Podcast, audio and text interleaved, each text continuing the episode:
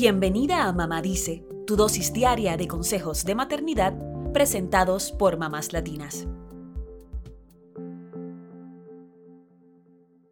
Cuando su pequeña llegó a los dos años y medio, Agustina pensó que se había salvado de los famosos y terribles dos, de los cuales todo el mundo habla. Pero no, a los pocos meses, Isabela empezó a montar escenas en centros comerciales y en supermercados, a rebelarse contra la hora del baño, la comida, la siesta, la ropa, todo se volvió directamente intratable. ¿Qué hice mal? pensaba Agustina desesperada. Hoy que su hija ya tiene seis años, mira hacia atrás y se ríe de sus propias lamentaciones. Al final, por más dramática que parecía la situación en ese entonces, no eran tan graves los terribles dos, y como todo en la maternidad, para bien o para mal, ya pasó y quedó atrás. Sin embargo, en ese momento, le hubiera venido bien saber algunas cosas de esta etapa del desarrollo, que es maravillosa, pero a la vez desafiante. Alrededor de los dos años, el cerebro de los niños evoluciona a un ritmo acelerado. Empiezan a usar las palabras para decir lo que quieren y a manifestar una opinión, pero se frustran si no logran expresarse o si las mamás nos interponemos en sus planes. Entonces sus emociones colapsan y aparece el lado terrible de los dos años. Nos desafían, cambian de humor repentinamente y hacen berrinches. Lo primero que tienes que saber es que todo esto es normal y saludable para esta etapa. Para transitarla de la mejor manera, apunta estas valiosas recomendaciones que recopilamos de diversos especialistas.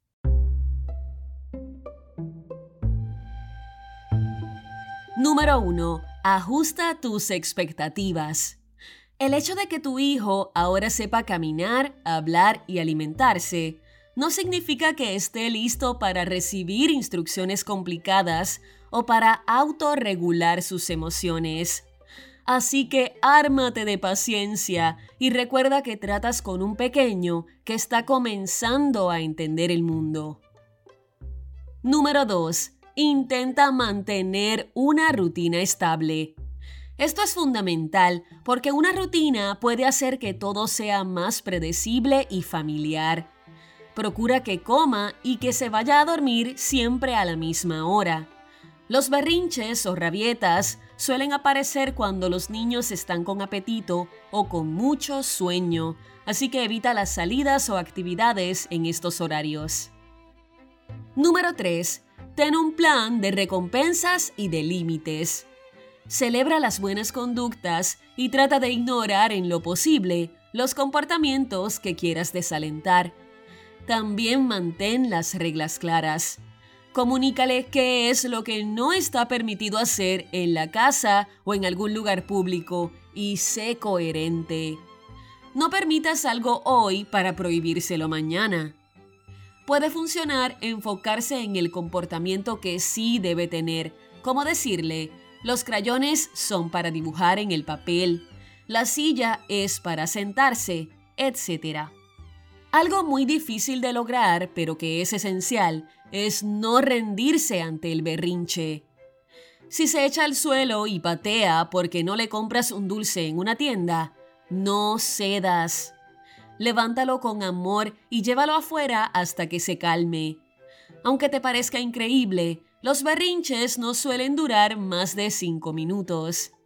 Toma aire, cuenta hasta 10 o hasta 100 e intenta tranquilizarlo con palabras, sin gritarle y mucho menos pegarle. Número 4. Enséñale a calmarse, pero no en medio de su rabieta. Cuando estén tranquilos, muéstrale cómo las respiraciones profundas pueden ayudarlo a tranquilizarse. Así, cuando tenga un ataque de furia, podrás recordárselo y decirle, tu cuerpo ahora no está en calma, respira conmigo como te enseñé. Poco a poco y con paciencia aprenderá a regular sus emociones. Pero recuerda que también te observa, así que sería positivo que puedas mostrarle cómo tú te calmas con las respiraciones cuando estás alterada. Número 5. Si responde que no a todo, dale dos opciones. Esta es una forma de darle un poco de control, pero no todo. Por ejemplo, en lugar de preguntarle, ¿te quieres poner un abrigo? y abrir un debate sobre si hace frío o calor, si suéter o chaqueta, etc. Mejor pregúntale, ¿prefieres el suéter rojo o el azul? Es una estrategia que también podría funcionar con otras tareas, como si quiere lavarse los dientes con música o en silencio, si quiere comer con la cuchara roja o con la blanca, etc.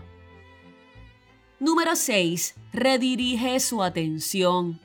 Cuando empiece a portarse mal, a pelear con sus hermanitos o a hacer un lío en la tienda, distráelo con algo o proponle un juego sencillo en el lugar. De esta forma, se enfocará en eso nuevo que le propones. Número 7. Reduce riesgos y discusiones. Es agotador repetir todo el tiempo, no toques, no hagas esto, no te acerques. Por eso, intenta que el lugar donde tus niños pasan la mayor parte del tiempo sea seguro y apto. Que tengan las cosas a su alcance, que puedan caminar tranquilos y descubrir el mundo por sus propios medios, que en definitiva es lo que quieren. Dales a probar un poco de libertad y todo estará bien. Por último, recuerda que en la crianza los días son largos, pero los años pasan volando.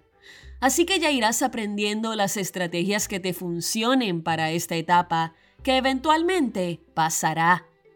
Pronto tendrás que aprender nuevas formas de interactuar y comunicarte con tu hijo. Mientras te guíes por el amor, todo va a estar bien.